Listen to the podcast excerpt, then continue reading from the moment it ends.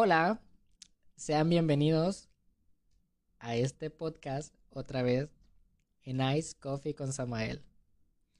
En el episodio pasado hablamos acerca de salud mental. Profundizamos el tema con los problemas que nos afectan, cosas que nos hacen sentir de mal.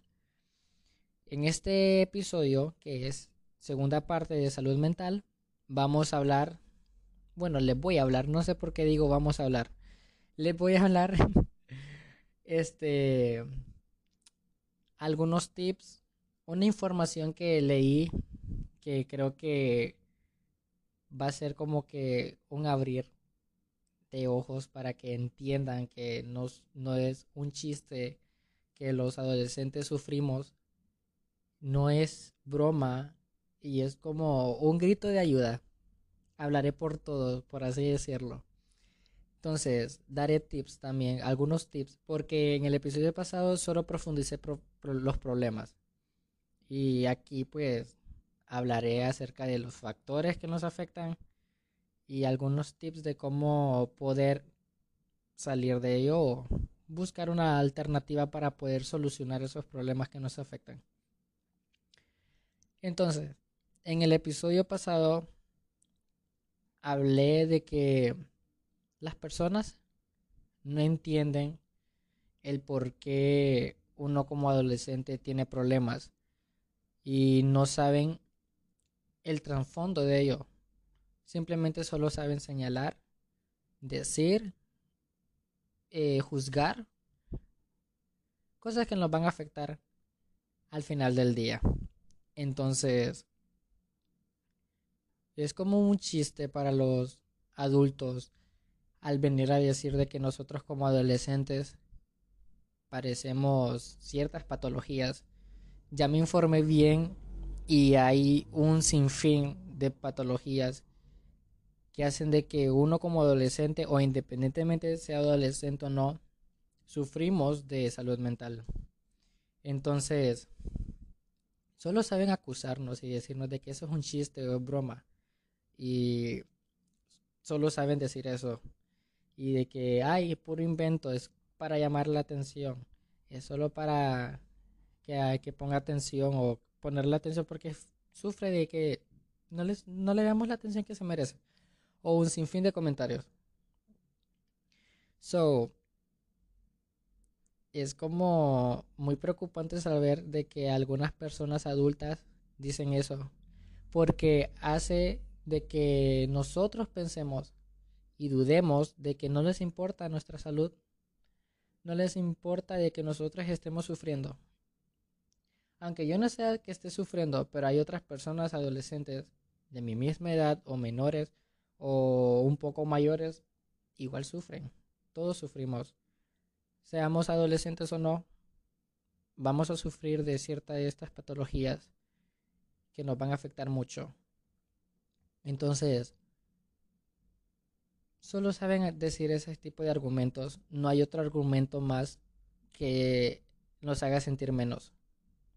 Porque con ese tipo de comentarios hacen de que nosotros no le demos importancia, o sea, no, les, no nos merecemos el lugar que nos corresponde en la sociedad. Y no es como que vas a venir a escuchar, por ejemplo, de que va a venir la presidenta o el presidente a decir de que, ok, vamos a poner una ley para ayudar a los adolescentes con problemas de salud mental. No he escuchado eso en ningún país. Y es como alarmante. Porque el saber el porcentaje de jóvenes a nivel mundial que sufrimos de patologías de salud mental es increíble, literal. Lo leí y me quedé... ¿Esto es real? O sea, no, y esto es un porcentaje, no sé desde de, en qué año lo hicieron, pero según yo, puede ser de que este lo hicieron en el 2019 o en el 2018 o 17 por ahí, y si lo actualizan va a ser un porcentaje más alto. Entonces no hay como... Es como... Es que no sé. Sinceramente me sorprende de que personas adultas que están a cargo y que dicen de que la salud mental es bueno y que es importante, pero ellos lo hablan de su perspectiva, desde su punto, desde lo que lo conviene a ellos. Porque si nos ponemos a profundizar en ello, ¿qué le conviene al gobierno de que ponga algo de ayuda para los adolescentes? No les conviene, sinceramente. Desde mi punto, no les conviene. Porque va a venir un comentario de un adulto a decir, ese dinero que se está dando para este cursos para los psicólogos para que los adolescentes puedan asistir gratis, por así decirlo, ese dinero se debería invertir en otras cosas. Literalmente comentarios erróneos, pero siempre va a venir. Si llegan a hacer eso, e independientemente qué país sea, es, va a haber ese tipo de comentarios de que para qué usan ese dinero habiendo otros problemas en el país o otras cosas que se deberían de implementar en el país para que sea, no sé, una nueva, no sé, generación o, algo por el estilo para que implementen algo, ¿sabes? Entonces, es alarmante. Para mí, yo no sé, pero yo me toma como de sorpresa saber de que ese tipo de personas adultas en cargos mayores que siempre están como que en la lucha de los derechos de los jóvenes y todo, pero ¿y aquí dónde los dejan? Porque nos pueden apoyar en otras formas o en otras maneras y que realmente estamos agradecidos. Pero y la salud es muy importante, sea salud física o salud mental, es importante tenerla. Es un requisito, es un derecho, es una ley. Desde que, desde que nacemos tenemos ese derecho a la salud. Y no, no nos pueden negar eso. Entonces, es increíble, sinceramente. Y les voy a leer la información porque para que entiendan y sepan. Entonces, dice así, según la Organización Mundial de la Salud, uno de cada seis personas tiene entre 10 y 19 años de edad la adolescencia es una etapa única y formativa, pero los cambios físicos, emocionales y sociales que se producen en este periodo, incluida la exposición a la pobreza, los malos tratos o la violencia, pueden hacer que los adolescentes sean vulnerables a los problemas de salud mental. Protegerlos de adversidad. Promover en ellos el aprendizaje socioemocional y el bienestar psicológico y garantizar que se pueden acceder a una atención de salud mental son factores fundamentales para su salud y bienestar durante esos años de edad y edad adulta. La verdad de esa información es verdad de que nos pueden perjudicar cualquier tipo de cosas. Y es verdad. Pero protegerlos de adversidad promover en ellos el aprendizaje socioemocional y el bienestar psicológico y garantizar que se pueden acceder a una atención de salud mental son factores fundamentales para su salud. De eso, solo lo que me ha tocado a mí en mi país, solo he visto lo que es la promoción del aprendizaje socioemocional. De que es importante los factores y todo el rollo de nuestras emociones y cómo aprender y cómo manejarlas y cómo este, poderlas sobrellevar. Pero no hemos visto otro tipo de atención para nuestra salud mental. Porque en hasta en los colegios, escuela y universidad hay adolescentes que llevan desde años algo, un trastorno, una patología. Y no tienen la necesidad o la capacidad económica para buscar ayuda.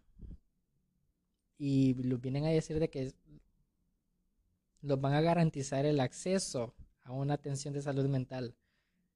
No la tenemos. No hay una salud mental. Y no la vamos a tener. Y esperemos de que en algunos años más adelante haya una atención, aunque ya no sea adulto, ya no sea, perdón, adolescente yo, pero de que haya una atención para adolescentes. Porque esto va a ser igual siempre, es, no sé, ya seas adulto o, no, igual siempre vas a tener problemas de salud mental. Porque no solo en los, en los adolescentes van a haber problemas, también en adultos o adultos mayores ya ancianos van a haber problemas de salud mental, emocional, todo, un trasfondo, todo lleva un trasfondo. Entonces, de que haya una implementación a esto sería eficaz, literal. Ahora les voy a leer el porcentaje. Y dice que en el mundo se calcula, solo en los, en, los adolescentes de la edad de 10 a 19 años, se calcula un 14% de adolescentes que padecen algún trastorno, de, trastorno mental. Estas enfermedades siguen en gran medida sin recibir el reconocimiento y el tratamiento debido. No hay como una implementación en las escuelas o cualquier organización donde les enseñen que no solo hay problemas emocionales, sino que también hay otro tipo de problemas que nos hacen conllevar a una salud mental o a tener una salud mental baja, por así decirlo. Entonces no lo va a ver. Y no lo hay. Y debería ser algo ya alarmante. Es como, abran los ojos, por favor. Necesitamos atención. Porque no la tenemos. Entonces, dejando a un lado esto, que esto es, solo era una pequeña información que quería darles acerca de los del porcentaje de los adolescentes y que nosotros los adolescentes sí podemos sufrir, somos seres humanos, no solo por el hecho de ser menores que los adultos no vamos a poder tener problemas, no, sí los vamos a tener, aunque nuestros problemas, según para ellos, sean mínimo, pero a nosotros nos afecta demasiado. No solo es porque, ay, voy a estudiar y, no sé, voy a llorar porque no puedo aprender algo, o sea, es un problema, me afecta. Sea como sea la circunstancia, el problema siempre me va a afectar. No hay que, no hay que minimizar los problemas de las demás personas seamos adultos o adolescentes o niños, no hay que minimizar sus problemas de nadie. Hay que darles una ayuda o brindarles un apoyo de que no están solos. Pero hay que aprender un poco a ser más empáticos y ser más humanos, porque no somos robots. Nadie es un robot de que está programado a despertarse y hacer una vida perfecta. No, tenemos problemas. Pero vamos a dejarlo hasta ahí. No me quiero expandir en eso porque si me expando no voy a terminar en, hablar en esto porque me dejó impactado sinceramente el saber el porcentaje. Y yo no sé si ese porcentaje es actual o es de hace que cinco años. Y lo más seguro de que puede ser de que sea de más de cinco años que sacaron ese porcentaje. Pero bueno, hablando de otro punto que leí aquí. Dicen los problemas de salud mental son universales y representan el 12,5% de todas las patologías. Conocerlas, reconocerlas y entenderlas son el primer paso para romper tópicos y reducir así el prejuicio y la discriminación que sufren las personas afectadas y que dificulta su proceso de recuperación. O sea, no solo por el hecho de que, ay, yo no tengo problemas de salud mental, no tengo ninguna patología o ningún trastorno, no solo por el, ese simple hecho no vas a venir a entender o a conocer el trasfondo de por qué las personas sufren esto. Tienen que aprender, suframos o no tengamos esto, tenemos que aprenderlo de, de alguna cierta forma para poder ser empáticos con ese tipo de personas como ya lo dije, si yo no, un ejemplo, si yo no tengo eso, pero conozco a alguien que sí lo tiene, no voy a venir a decirle que, ay, no sé por qué tú lo tienes y yo no lo tengo. No, no hay que minimizar, perdón, sus problemas. Mejor bríndale un apoyo de que no está solo, de que tiene a alguien donde puede, donde puede ser escuchado y que puede alzar su voz sin importar el que. Entonces hay que aprenderlas. Algunas de esas patologías o enfermedades Pues son varias, pero como que las más conocidas, por así decirlo, vaya.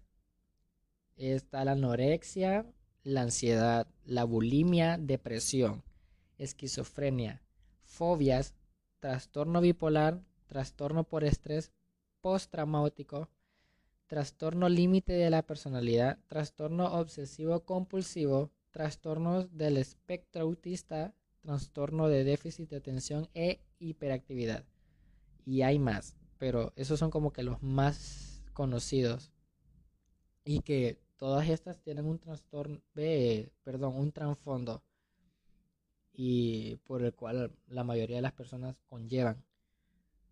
Y se hacen, ellos sienten de que, o uno siente de que no, no hay una salida, o no hay una respuesta, o no tenemos el apoyo, o no tenemos algo para poder ser escuchados y clamar como un grito de ayuda de que tenemos problemas.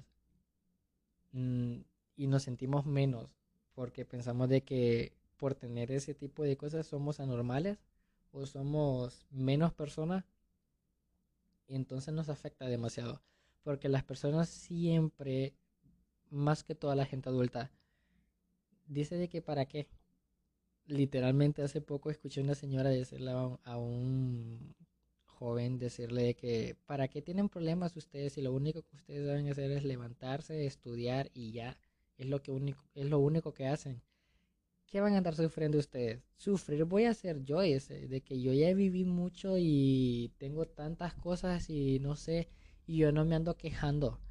Y yo, señora, con todo respeto, en mi mente lo dije, porque no lo puedo decir. Yo, señora, con todo respeto, entienda de que no solo por el hecho de que usted sea adulta va a tener problemas y uno de joven no. Así de sencillo, o sea, tengas 19 años, tengas 24, tengas 30, 40, 50, etcétera, etcétera, etcétera, vamos a tener problemas. De mayor magnitud, sí, pero no solo por el hecho de que yo tengo más, voy a minimizar a las demás personas, ¿saben? Hay que ser un poco más, recalco, hay que ser un poco más empáticos con las demás personas. Si tú no lo tienes, no vengas a minimizar sus problemas, porque aunque nadie, nadie, nadie haya dicho nada de los problemas, van a haber comentarios de que, ay, sí, viste que algunos jóvenes tienen problemas de esto y lo otro y lo otro, o sea, ¿para qué tienen esto? Y nadie dijo nada de que alguien tenía problemas, entonces alguien que sí lo tiene, escucha eso y es como que yo tengo eso, mejor me callo, no digo nada. Y se siente mal. Hay que ser un poco más empáticos en ese tipo de puntos porque igual siempre los van a afectar a todos. Sea de gran magnitud o menos problema, es un problema. Y no hay que hacerlo mínimo tampoco. Ni decirle de que, ay, mejor no, no pienses en eso.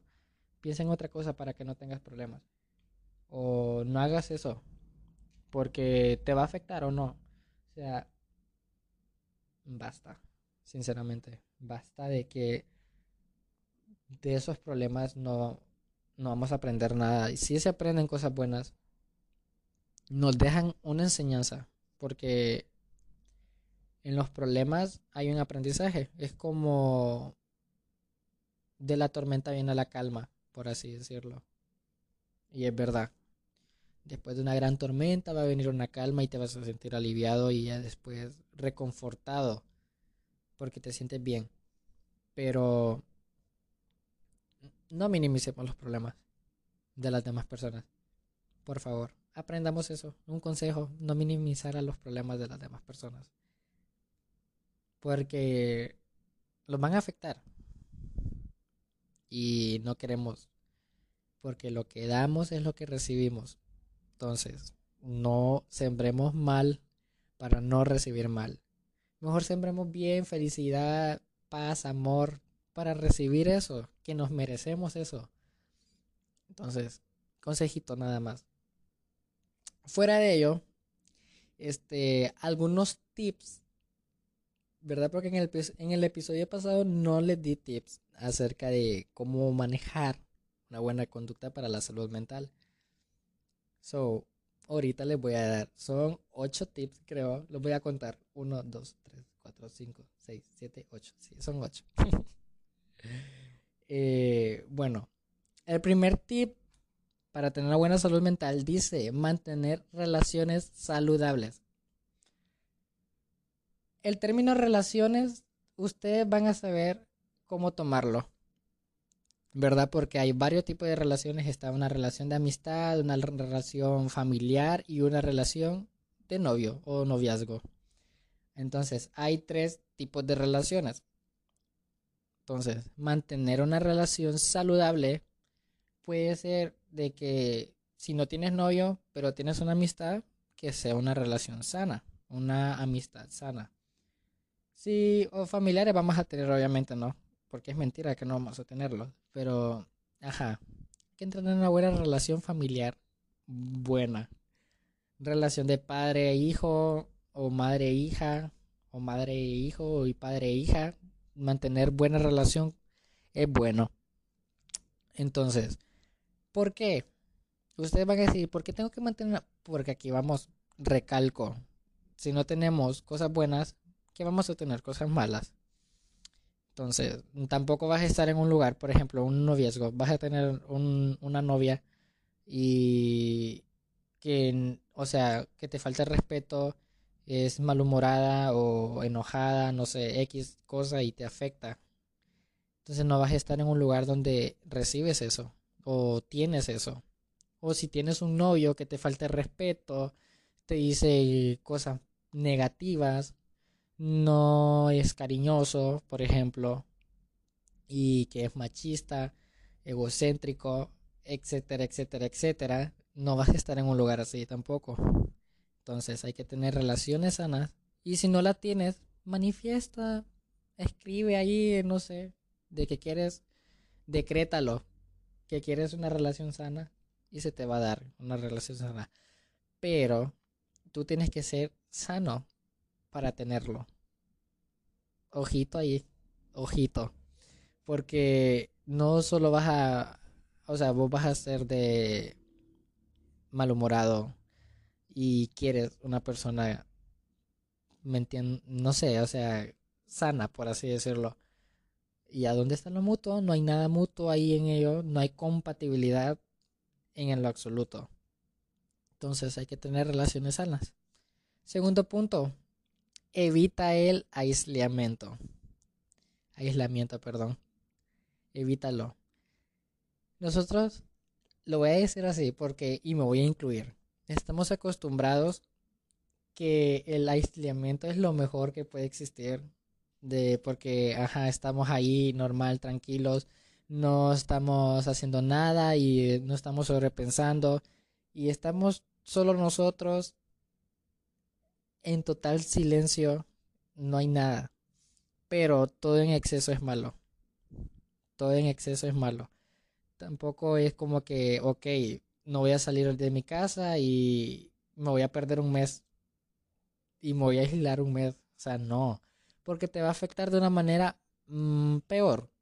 ¿A qué me refiero con peor? Bueno, te va a costar a tener contacto visual con las personas no te va a gustar estar rodeado de personas o sentir contacto con personas, te vas a sentir frustrado porque ya te acostumbraste a estar aislado de las personas, a no decirle nada, a no contarle nada, no ver nadie, o sea, solo estar tú solo es malo.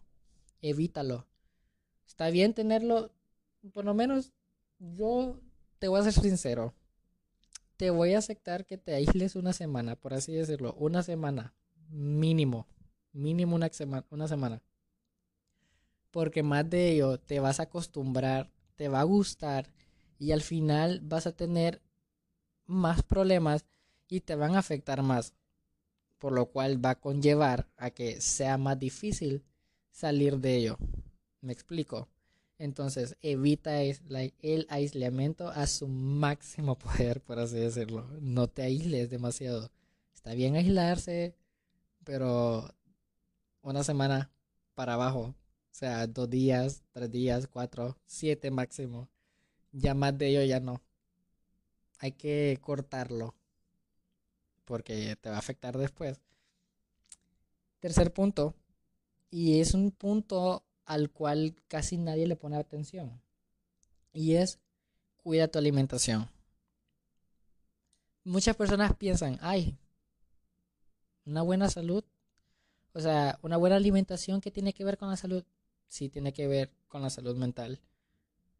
Porque es parte del amor propio, es parte de aceptarse, es parte de brindarse un bienestar a tu cuerpo, porque tu cuerpo es la moral, un centro donde está toda tu energía. Y si tu cuerpo no está bien, tú no vas a estar bien. Si no comes bien, tu cerebro no va a estar concentrado al, al 100%. Entonces, todo va a la mano. Es un círculo. Si el cuerpo no está bien, tu mente no está bien, te va a afectar, vas a sobrepensar y va a haber un bajón emocional. No queremos eso, ¿verdad que no? No. Entonces, cuida tu alimentación, come bien, haz una dieta, haz, no sé, baja las grasas. Busca a esto, también puedes buscar un nutriólogo que te haga como que comidas que puede comer, porque hay personas como que son muy quisquillosas con la comida, con la alimentación. Entonces recomiendo un nutriólogo y si no, pues, si no tienes capacidad para un nutriólogo, busca tu información y ve qué es bueno para ti y qué es malo para ti. No lo recomiendo porque ahí van a haber un choque de, de vitaminas y cosas así que te van a afectar. Entonces, no sé. No soy nutriólogo ni psicólogo, pero yo lo que yo digo lo, digo con mis perspectivas y lo que me ha ayudado y lo que he visto que me ha afectado. Me explico entonces. So. Entonces, sería bueno buscar un nutriólogo o alguien que tú conozcas que es nutriólogo y que no te va a cobrar, ¿me entendés? Entonces, que te ayude que te haga como un cronograma qué es lo que tienes que comer, cuántas porciones comer, porque también hay que ver cuántas porciones vas a comer. No es como que estamos acostumbrados de que, ay, hoy voy a comer pollo horneado, un puré de papas, arroz y ensalada, por así decirlo. Y, pero hay una gran cantidad de todo. No hay un equilibrio, no hay un balance de, de alimentación. Me explico. Entonces se, va, se va a ver afectado tu cuerpo después. Entonces, cuida tu alimentación. Mantén una dieta, unos batidos, no sé, algo que te va a hacer bien para tu cuerpo. Cuarto punto, y esto no le va a gustar a la mayoría, pero tenemos que hacerlo por nuestro bien, y es hacer ejercicio. Hacer ejercicio. Tenemos que hacer ejercicio, sí. Ustedes me dirán, ¿y tú haces ejercicio? La respuesta es no. No hago ejercicio. pero este estoy retomándolo porque le voy a decir, le voy a ser sincero, a mí no, yo no soy fan de hacer ejercicio y si lo hago es porque vi un TikTok y me, me motivó a hacer ejercicio y ya después vine yo y hice ejercicio, pero me perdí dos meses sin hacer ejercicio, por así decirlo. Bueno, entonces estoy retomándolo, pero antes de hacer ejercicio yo vine y medité y lo romanticé porque no me gusta hacer ejercicio. Entonces yo anteriormente, como que cinco días atrás, estuve preparándome mentalmente de que el ejercicio es bueno, es para mi salud, es para mi bien. El ejercicio es bueno, es para mi salud, es para mi bien. Romantizarlo y aceptarlo que tengo que hacerlo.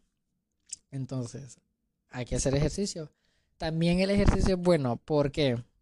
Porque mientras te estás concentrando en esa prioridad que es hacer ejercicio, estás concentrando todo tu cerebro en ello y evitas de que tu cerebro esté sobrepensando cosas o haciendo algunas cosas imaginando este que te van a afectar.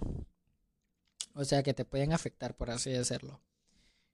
Entonces, al hacer ejercicio te estás enfocando al máximo todo, todo, todos, todos tus pensamientos en el ejercicio de cuántos tengo que hacer, cuántas repeticiones, si tengo que descansar, si no tengo que descansar y qué, qué cambio de ejercicio tengo que hacer. Entonces estás poniendo toda tu máxima atención en ello, priorizándola, principalmente eso.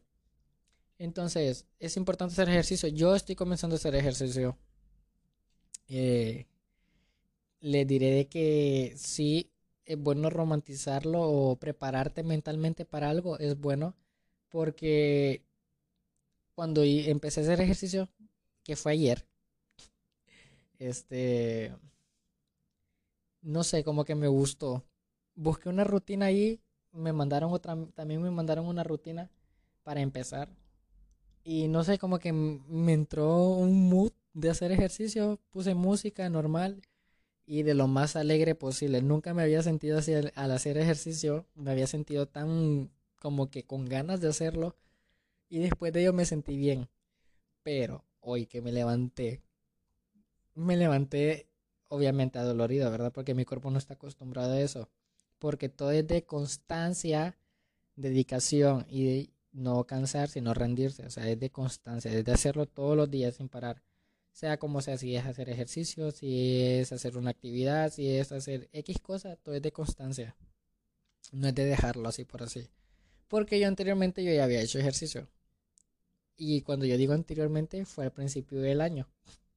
Solo hice el mes de enero hice ejercicio de este año al principio. Ya después ya no. Y hasta ahorita estoy volviendo a retomarlo porque, no sé, me motivó algo. Dije yo, también me puse a pensar de que no es bueno para mi cuerpo ni para mi futuro, por así decirlo, de llevar esta monotomía de monotomía, sí es monotomía, sí, de alimentación y de no hacer nada por mejorar mi cuerpo. Me explico, entonces hay que hacer ejercicio. Bueno y tenemos que aceptarlo, aunque no nos guste, tenemos que aceptarlo y hay que hacerlo porque al final del día es para nuestro bien mental y físico. Entonces, siguiente tip, organiza tus actividades. A lo que voy aquí es, haz un to-do list de lo que piensas hacer al día o si quieres ir a otro nivel, comprar una agenda física o en tu teléfono. Tenemos agenda en el teléfono y organizar todo lo que vas a hacer al mes o al año, no sé. Pero para mí y lo que me ha funcionado a mí y que yo creo que lo recomiendo porque es más sencillo y más práctico es hacer un to-do list de lo que vas a hacer al día. Y te va a servir bien, para bien. Vas a organizarte bien, vas a mantener de que tu de que siempre que te levantes vas a, a empezar a hacer un to-do list de lo que vas a hacer el día qué cosas vas a hacer, qué lo que piensas hacer y todo. Por ejemplo, yo siempre que me levanto y escribo, ok, terminar las clases, organizar clase por clase. O sea, lo que voy a organizar clase por clase es, si me dejaron una actividad, organizarla qué día la voy a hacer. Si tengo un proyecto, qué día lo voy a hacer o lo voy a empezar a hacer. El siguiente punto es ordenar el cuarto, y así. Y el otro, lavar ropa, por así decirlo. O limpiar el escritorio, sacar ropa del closet, acomodar la ropa y así. Recomiendo 100% el to-do list porque es más práctico, más sencillo. Porque ya lo que es agenda, en mi punto, ver todo ese papel en un cuaderno me es frustrante porque tengo que llenar cierto, cuadrito por cuadrito, qué actividad tengo que hacer. Entonces, eso me frustra. Entonces, prefiero mejor el Toodle, el Toodle, ah, el Toodle List, porque es más práctico. Perdón, soy disléxico. Y mejor. O en el teléfono, o sea, también hay una aplicación de To-Do en, de Microsoft que también es buena y es muy fácil de usar. Pero no recomiendo yo usar, o sea, si tienes autocontrol o eres una persona, mejor voy a explicarla si tienes autocontrol para utilizar el teléfono, hazlo. Te lo recomiendo. Pero si eres una persona así como yo, de que el teléfono es 100% una distracción, entonces mejor no lo hagas. Mejor hazlo en papel, en un post-it, en un cuaderno o no sé, en algo. Pero si te sientes cómodo haciéndolo en el teléfono, pues adelante, hazlo. Es para organizar bien tus actividades y enfocarlas y mantenerlas como prioridad. Porque hay veces de que nosotros nos organizamos ciertas cosas, ciertas actividades, pero lo vemos como algo, como una carga, como algo de que, ay, tengo que hacer esto ahorita, o, ay, no, mejor no lo voy a hacer hoy, mejor lo hago mañana. Y así, entonces hay que priorizar eso. El siguiente es, date tiempo para relajarte. Y es, lo recomiendo 100%. O sea, si estás haciendo un, un, proyecto, o estás estudiando, o estás en el trabajo, o estás X, X cosa, date tiempo para relajarte. Tómate que 10 minutos, 5 minutos, máximo 15 para relajarte. Pero a lo que voy de relajarte es, ok, ahorita estoy estudiando y voy a tomarme 10 minutos de descanso. Y en esos 10 minutos de descanso vas a agarrar el teléfono, no. Enfócate en relajarte, o sea, ve, sal de la casa, sal de tu cuarto, ve a acariciar tu perro o tu gato, o si no tienes mascotas, sal a ver el árbol del vecino, o ve tus plantas, si no tienes plantas, pues también ve las plantas de la vecina o mira el cielo y relájate. Enfócate en ello, relájate y no pienses en que, ok, después de, estudiar o después de hacer algo, tengo que ir a agarrar el teléfono para ver quién me escribió o qué me explico. Y te vas a poner a ver TikToks y te van a distraer y eso te va a afectar por tu cerebro porque no te estás concentrando al máximo en ello. Entonces, relájense, respiren, no sé, mediten, o hagan algo, pero relájense. Hay que relajarnos, pero de una manera diferente, no con el teléfono. Siguiente punto, habla sobre tus emociones.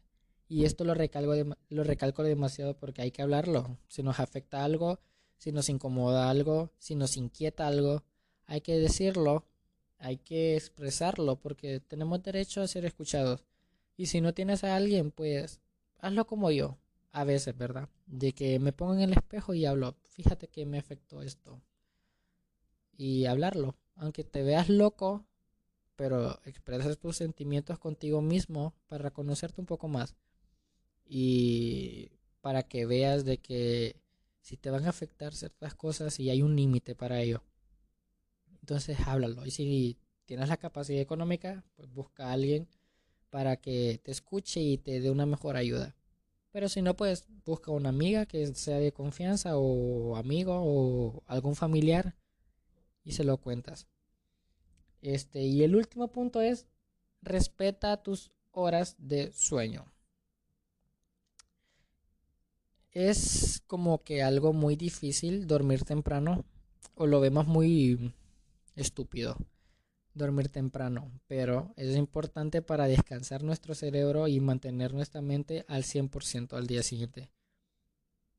Y porque tampoco es que, ay, voy a dormir a la una de la madrugada o a las 12, porque no. hay que dormir temprano para poder tener un mejor control, mejor y tener nuestros pensamientos más calmados y que nuestro cerebro fluya de una manera más pasiva, por así decirlo. Aunque les seré sincero, últimamente me he estado durmiendo a las 12, pero, pero, estoy en un autocontrol para yo poder tomar el control, por así decirlo, de que tengo que dormir temprano. Si lo estoy haciendo, estoy empezando a bajar las horas de sueño. O sea, si me dormía a las 12, estoy bajando el tiempo. O sea, la semana pasada me empecé a dormir a las once y media. A las once, pero por mi totalidad a las once y media. ¿A qué me refiero? Que yo me voy a acostar a la cama a las once, pero yo estoy sobrepensando y haciendo un montón de cosas en mi, en mi cerebro, imaginando un montón de cosas, y me duermo y me termino durmiendo tipo once y media. No sé, yo le calculo que a las once y media me termino durmiendo porque pienso un montón de cosas de lo que pase en el día o lo que quiero que pase el día siguiente o sueños que quiero que se cumplan, por así decirlo. Ajá, pero estoy bajándole mi tiempo para llegar a dormirme a las nueve, nueve y media, por así decirlo. Ahora que yo quiero que yo dormir. Porque tampoco es que si tú te duermes a las 12, vas a venir al día siguiente y es como que hoy quiero dormir temprano. Es mentira. Mentira porque tu cerebro ya está, entre comillas, programado para dormir a las 12 Y no es como que le vas a venir a cambiarlo de un día para otro que vas a dormir a las 9. Porque tu cerebro no lo va a aceptar, no va a aceptar y vas a, te vas a quedar despierto y vas a ver de que no te va a funcionar eso. Entonces, mejor día a día ve bajándole, ve reduciendo. Si te dormías a las 12, reduce el tiempo el día siguiente. Si al día siguiente te dormiste poco temprano, redúcele más y así sucesivamente hasta que su, tu cuerpo se adapta a dormir temprano. Entonces, ya concluimos con esto de los tips y alguna información acerca de los problemas mentales que sufrimos nosotros los adolescentes. Pero hay personas y vemos personas que tenemos muchas inseguridades y que nos afectan también demasiado porque esto es un punto que no toqué en el en el episodio anterior ni en este, pero ahorita lo vamos a tocar. ¿Qué son las inseguridades? Las inseguridades prácticamente pueden ser muy mínimas, pero si te afecta eso, eh, no es como que no le vas a dar una prioridad porque siempre nos van a afectar. Las, y las inseguridades son por son creadas por malas personas que tenemos a nuestro alrededor o son parte de nuestra familia. ¿Verdad? Porque a veces hacen comentarios de nuestro cuerpo o no sé, me explico. Y eso hace de que nosotros tengamos inseguridades por ciertas partes de nuestro cuerpo. Y no hay que darle no hay que dar una prioridad a ese tipo de comentarios y lo recalco y lo mantengo y lo sostengo. Igual en el episodio anterior lo dije, de que no hay que darle prioridad a los malos comentarios. Porque malos comentarios van a haber en todos lados, en todo, todos los días, cualquier día, cualquier hora y van a ser de diferentes personas.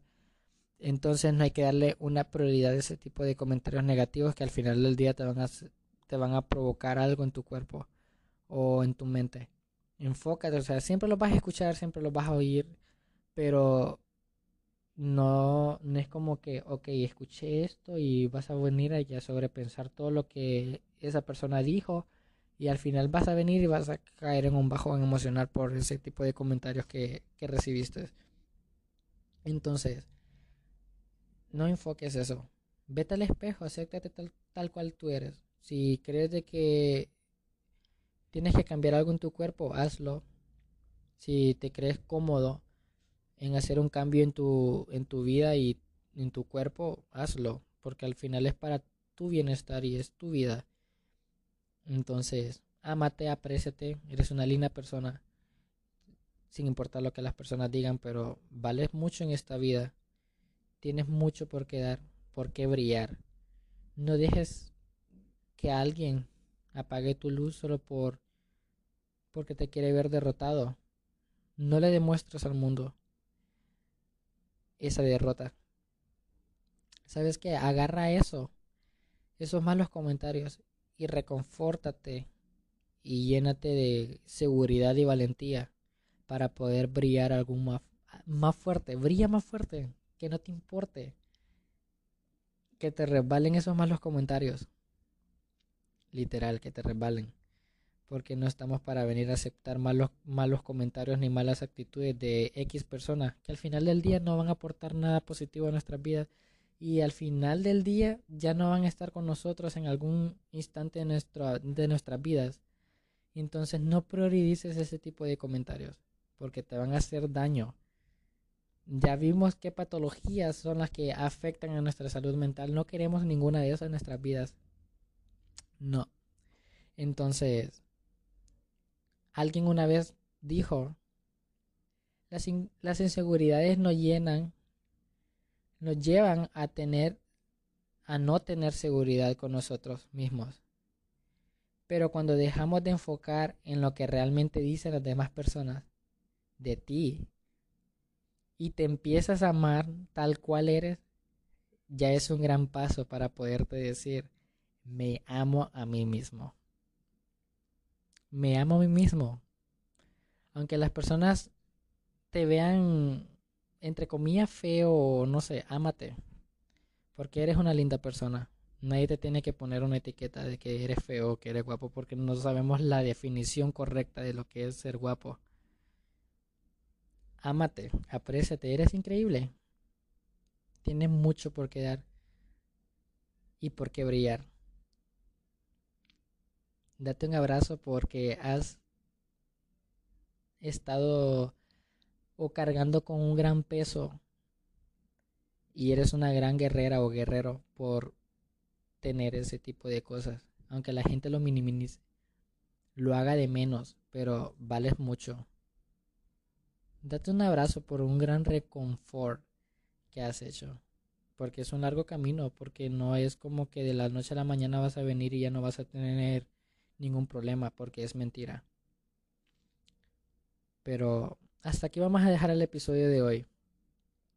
Creo que fue un gran cierre de lo que es salud mental y que es lo importante para priorizar nuestros problemas. Y si no tienes ninguno de estos problemas, enfócate en aprender en ello para ser más empático con las personas, porque tú no sabes que la persona que está al lado o al frente independientemente en qué lugar donde tú estés tiene una de esas enfermedades mentales que son vistas por la sociedad malas. Entonces, sé una mejor persona. Para bien y no para mal. Gracias por estar en el episodio de hoy. Mental Health parte 2 y el cierre de salud mental.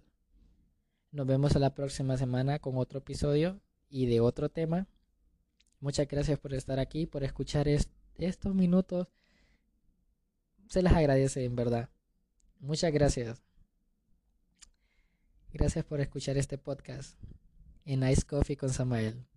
Chao.